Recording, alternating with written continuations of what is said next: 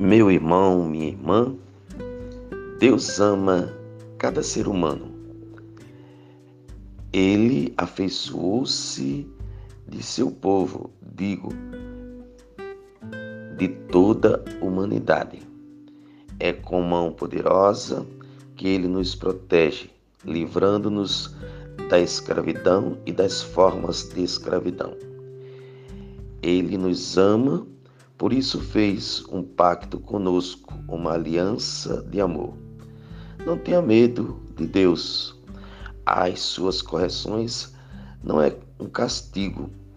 Deus entregou tudo a seu filho. E este, diante de tamanha grandeza, se fez pequeno e humilde para acolher a todos. Isto é, pois, o maior gesto de esvaziamento para estabelecer a economia da salvação. Nós podemos constatar é, essa entrega é, nas palavras é, que nós é, percebemos no Evangelho de hoje. Vinde a mim, vós todos que estáis cansados e fadigados